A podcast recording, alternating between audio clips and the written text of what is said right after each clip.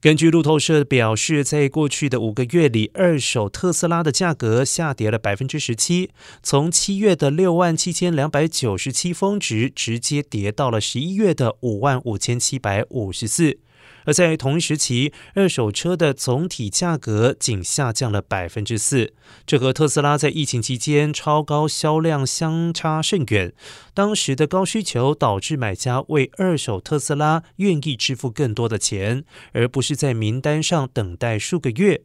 而在八月出售的二手特斯拉当中，将近三分之一是待转售的二零二二款。而在二手市场上，其他品牌的这一比例约为百分之五。目前，二手特斯拉的待售时间大约为五十天，而其他大多数品牌的平均待售时间只有三十八天。而随着油价下降、利率上升、电动车竞争加剧，特斯拉的价格下降速度要远快过于整个市场。